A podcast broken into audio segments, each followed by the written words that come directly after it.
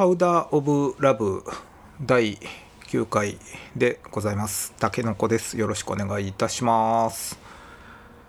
いやー、もう第9回ですか。うーん、まあ、週1で配信してるので、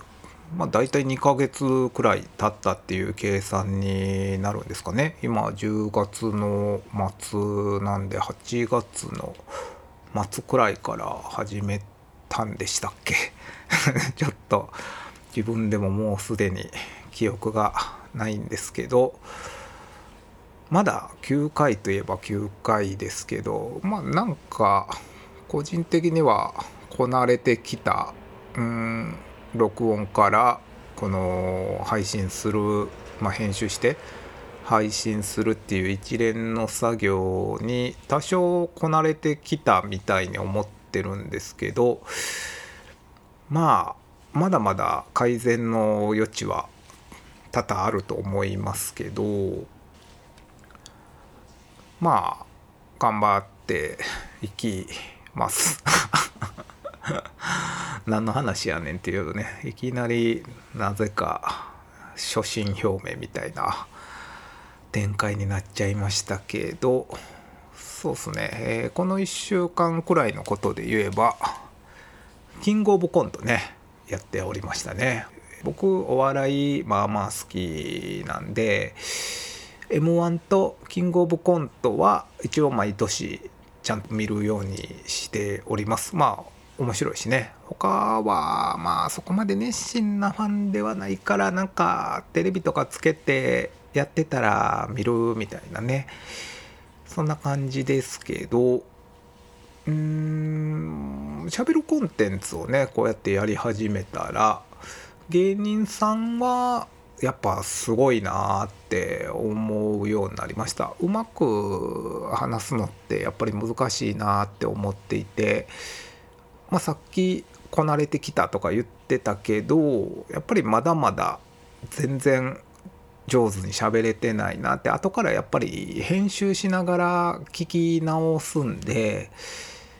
うーんなかなかこれねもっとうまく言えたのになとかはもうこいつ何言ってんねんみたいなのもあるけどまあそこも頑張っていかなあかんなと思っております。はい。でねちなみに生放送で見るのは忘れておりましてねキングオブコントなんですけど翌日に TVer で見ました。まあそれくらいにわかファンなんですけどね。民放の番組をそんなに見ることがないんですけど TVer ってねああいう時めっちゃ便利やなと思いました。内容的にはそんなにねあのー僕が口で喋っても面白いネタを面白く伝えることはできなさそうなんでまあさらっと、えーおさらいしながらみたいな感じにしようと思うんですが優勝したサルゴリラ僕このコンビも知らなかったんですけどいやめちゃくちゃ面白かったですね。1本目も最高やったし、えーファイナルステージのネタも面白かったですね。この人たちはなんかキャラがいいですよね。うんすごい面白かったです。あと何でしょう。印象に残ったのは影山。うん、これの人たちも決勝まで行きましたし、まあ、1本目の謝罪するネタのやつねお尻のやつ「はい申し訳ございませんでした」って言ってねあれもめちゃくちゃおもろかったしファイナルステージのあのオフィスのやつね上司の上司と部下の。あの静かなる狂気的な展開も非常に面白かったですね。で狂気といえば日本の社長の、えー、ファイナルステージのねあファイナルステージじゃない方か。ファイナルステージは手術のやつだ。まあまあまああれも狂気的で あるといえば狂気的ですけど1本目の喧嘩のやつね、まあ、まさに狂気を持ってましたしうん。でまあその狂った木と書く狂気の方のまあちょっとクレイジーなねえー、インセインな感じのネタでしたよね。あれが僕その1本目の方ねめちゃくちゃ面白かったです。あとねこれも名前知らなかったんですけどあまあ日本の社長以外僕知らんな。ここに挙げた中ではね。あとあのー、知ってるやつで言えばあの男女のやつ名前忘れたけど、まあ、あの人たちも以前見たことあるなって感じしたけど結構知らない人が今回多くてでその知らない人の中の人コンビであるジグザグジギーあれ僕結構好きでしたけどね。まあそんなに評価はめちゃめちゃ高くはなかったんかな、まあ、元芸人が市長になってでその会見が大喜利大会になるみたいなやつでちょっとその大喜利ってことでまっちゃんのねモノマネとかあの場でぶっ込んでくんのとかが、うん、めちゃめちゃ笑いましたけど、まあ、キングオブコント今年も面白かったなと思います。また年末ね m 1という大きな大会がありますんでそれもまた楽しみですけど。でそうだ。キングオブコント見ずにあのね何しててんっていう好きやとか言うときながらね見てないとは何事やねんとまあ自分でも突っ込みましたけどね。あのー、野球見てました。オリックス対ロッテ。クライマックスステージ。この試合オリックスが勝てば日本シリーズ出場決定っていうね試合だったんでその2日前1日前阪神が優勝を決めあ優勝というかクライマックスステージの突破を決めて非常に盛り上がったんですが、まあ、パ・リーグもオリックス対ロッテでオリックスが勝って日本シリーズがなんと関西ダービーになるというねなかなか面白い展開にまあまあどうどうなんですかね。僕は関西人だから面白いなと思ってますけど他のエリアの方からしたらまあ勝手にやっといてくれっていうやつなんかもしれないですけどね。まあテレビつけながらあの別の作業をしたりパソコン触ったりしてたんですけどね。あのまあつけて音聞きながら。うんまあキングオブコントはすっかり忘れて。って感じでした。で野球といえば先日阪神ファンのね友人にえー、クライマックス、クライマックスステージの時ですけど、今日は帰って応援してやとか言ってね、会社で言われたりしたんですけど、まあ、けど応援する言うてもね、僕、まあ、野球自体は好きなんですよね。あの日本のプロ野球も好きですしメジャーリーグもあの BS とかでやってたら、うん、まあそんなに見るって感じでもないけどなんかちょっとつけといてうんみたいなのは好きなんですけどまあ特別に推しの球団があるわけではなくて、まあ、しかしですね関西のこのエリアにおいてはね阪神ファンってもうちょっと何でしょう半分こう宗教的なものというか まあ関西人みんな阪神ファンくらいのねあのちょっとノリがあるような気がするんでまあ応援してやとか言われてもいや別にそこまで好きなわけちゃうしとかまあそれくらいでギリギリかな。まあ間違っても俺巨人ファンやしとかね。まあ、もし巨人ファンの方いたら申し訳ないですけど、まあ、そういうことを言ってしまったらね、まあ、ちょっとこう非国民ではないですけど非関西人扱いされてしまうようなことも珍しくないかなと思うんですけどそこまでじゃないですかまあそんな感じのノリもありますよね。まあ周りにいる人次第っていうとこもあるかもしれないですけど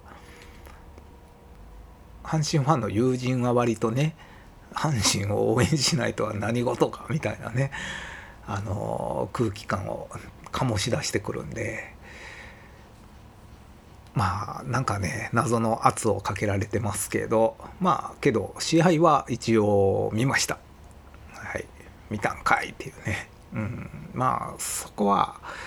やっぱりなんでしょうね関西人としての差がみたいなものがあるのかもしれないですけどまあね佐賀佐賀とか言うたらなんかちょっとね先天的なイメージがありますけど、まあ、自分の場合は、まあ、どちらかといえばこの関西で生まれ育ったっていう環境の中で身についていった後天的なものかなと思いますね。はいで子供の頃とか実際に写真見てもあのいろんな球団の帽子僕かぶってるんですよ。あのまあちょっと古いけど太陽ホエールズとかね中日ドラゴンズもかぶってた気がするしあの近鉄バッファローズとかねかぶったりしてましたよね。阪神とか巨人とかねかぶってる写真はなかった気がするんですけどまあなんか「お前どこのファンやねん」言うてねあの、まあ、最近その写真も見てないけど昔なんか、うん、突っ込んだ記憶があるんで、まあ、推しの球団ってちっちゃい時からなかったんなと思って。まあなんかね生まれながらにして阪神ファンみたいな人もいているんでなんでかなって考えたら、まあ、そもそもね僕自身は生まれは大阪なんですけど、まあ、両親が広島出身なんですよね。はい、父も母も広島出身で、まあ、なので、まあ、阪神ファンではなかったですし、まあ、なんなら家であのー、僕小さい頃とか割と標準語みたいな言葉を家でね、あのー、喋らされてたというか、まあ、そういう言葉で親がだからかんコテコテの関西弁じゃなかったんでしょうね。だからなんかねそんな喋り方をしてたけど幼稚園とか小学校とか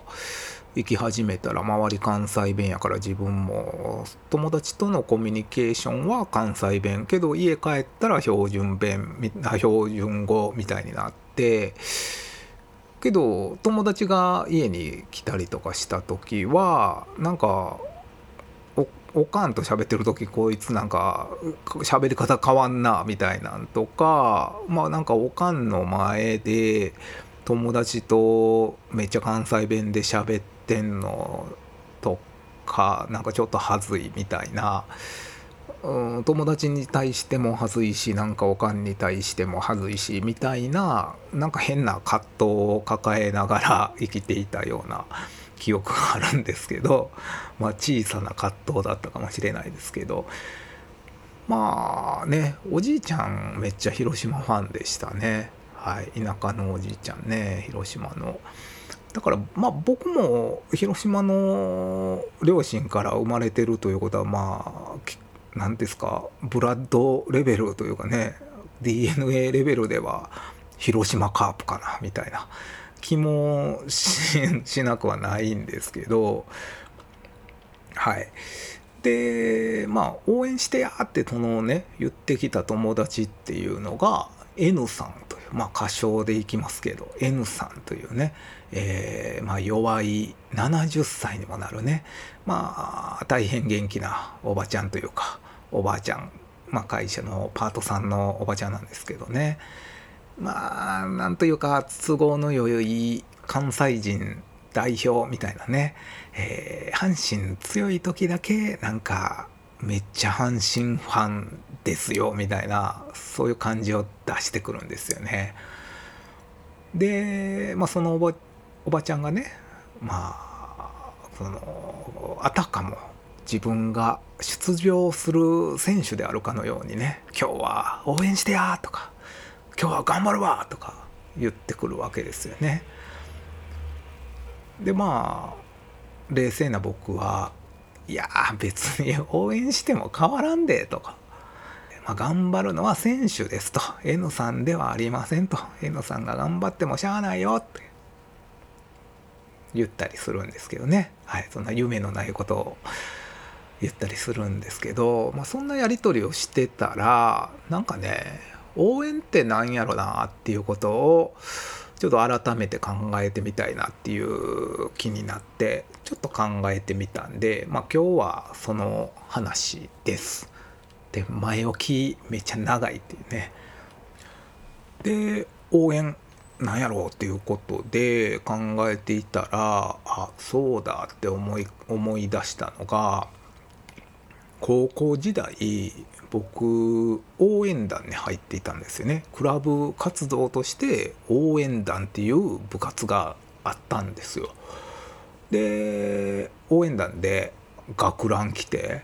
鉢巻き巻いて白い手袋履いて下駄とか履いてね真夏に炎天下の中ね「カットバセ!」とか言うて大声を張り上げてたんですね球場で。えー、あんなね真夏によう学ラン着てたなとか思うんですけどその学ランもまあなんかちょっとこう竹の長いやつでしたね上とかねでなんか中にちょっと何ですかキラキラキラキラする紫色のなんかこう角度変えたら光るような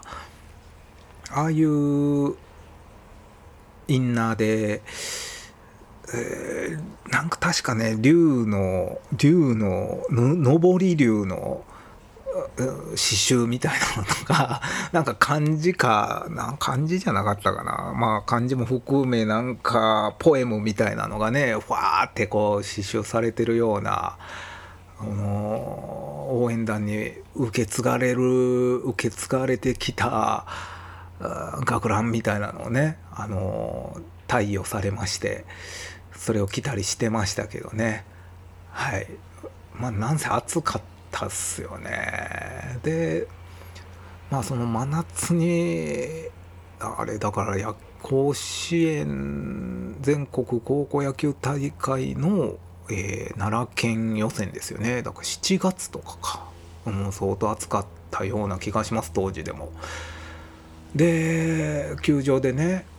まあ、カットバセとかも言うし効果とか歌うんですよね。で効果もねあの声張り上げて歌うスタイルだったんで、まあ、音程もクソもないみたいな感じで、まあ、ほんまに効果今ちょっと歌ったら出身校こいつ何々高校かってバレるからまあちょっと阪神の話もしたんで六甲おろしでやるとですねロッカーロシネみたいな感じですよね。はい。もうシャウトスタイルというか、もう喉潰しながら歌うみたいな感じでしたね。えー、ビートルズでやると、Yesterday! Oh my God, seems so far away! みたいな感じですかね。はいレディピーでやると When I find myself time on trouble まだめちょっと無理ですねしんどいこれマジでここカットかな。調子に乗ってしまいましたけどね。えー、まあこのまま続けていきましょう。ちょっと飲み物飲みます。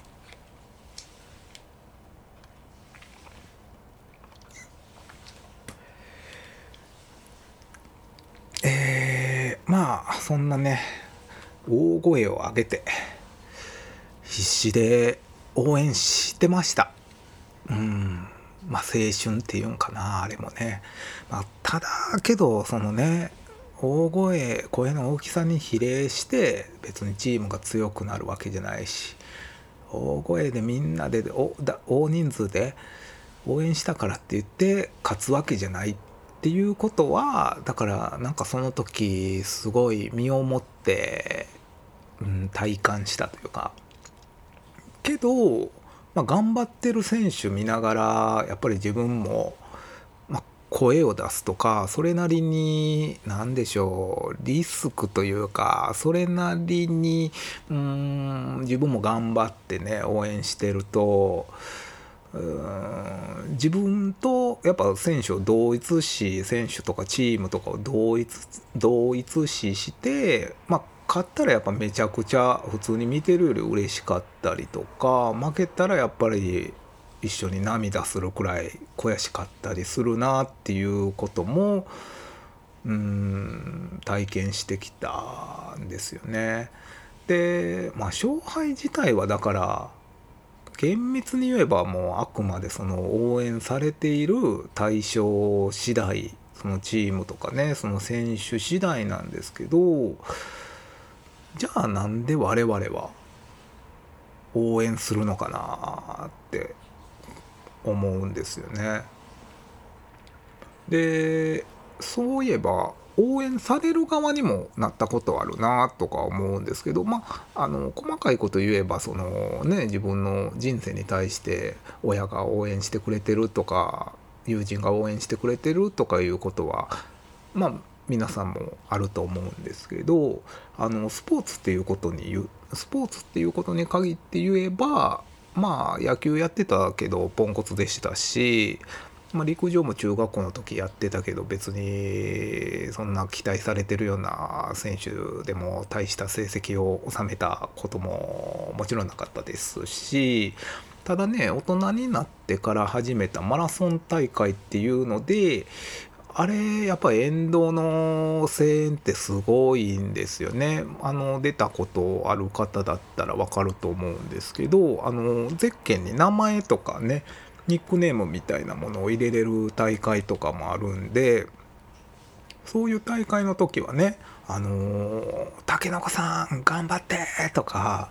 知らん人がなんかめっちゃ応援してくれたくれたりするんですよね。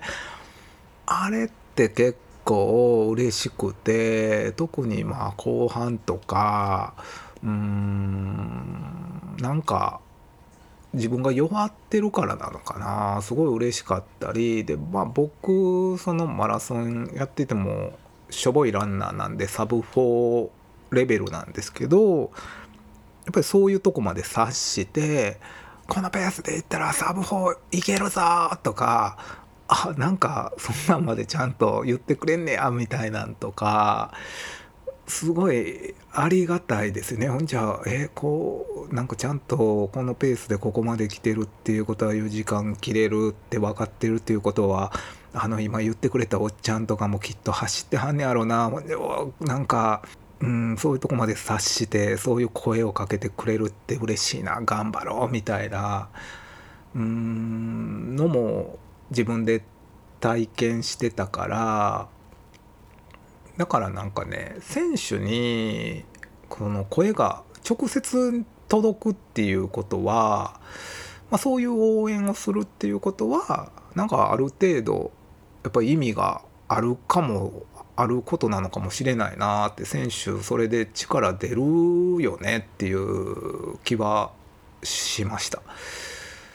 でテレビの前とか、まあ、遠隔で応援する場合ってほんじゃどやねんみたいな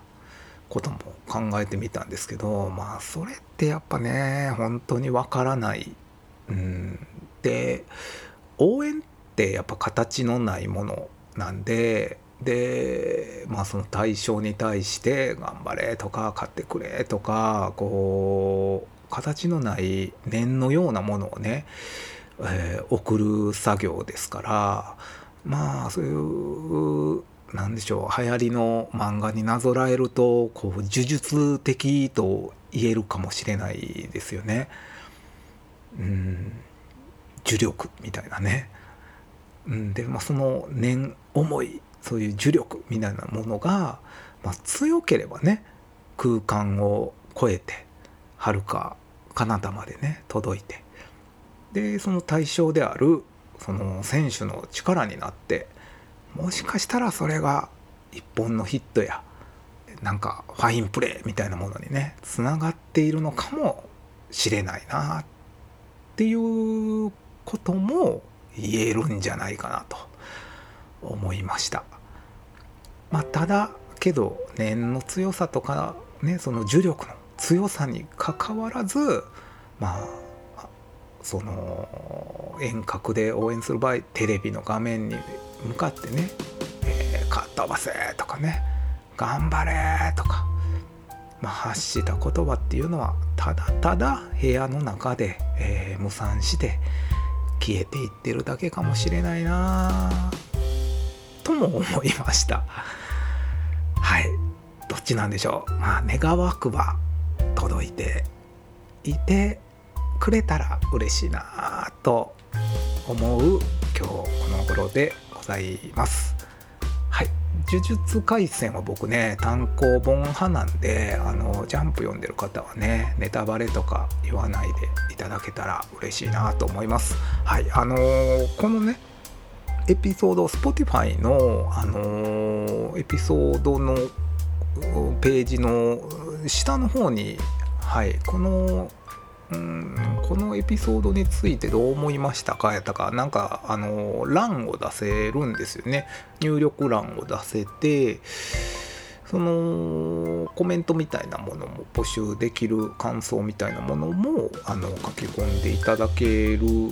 機能がありましてそれにあの先日気づいたんでオンにしてみたんですけどまたあのー、感想とかねよろしければ書いていただければ嬉しいです。ネタバレは書かないでください。よろしくお願いします。じゃあ今日はこれで終了です。さようなら。聞いていただいてありがとうございました。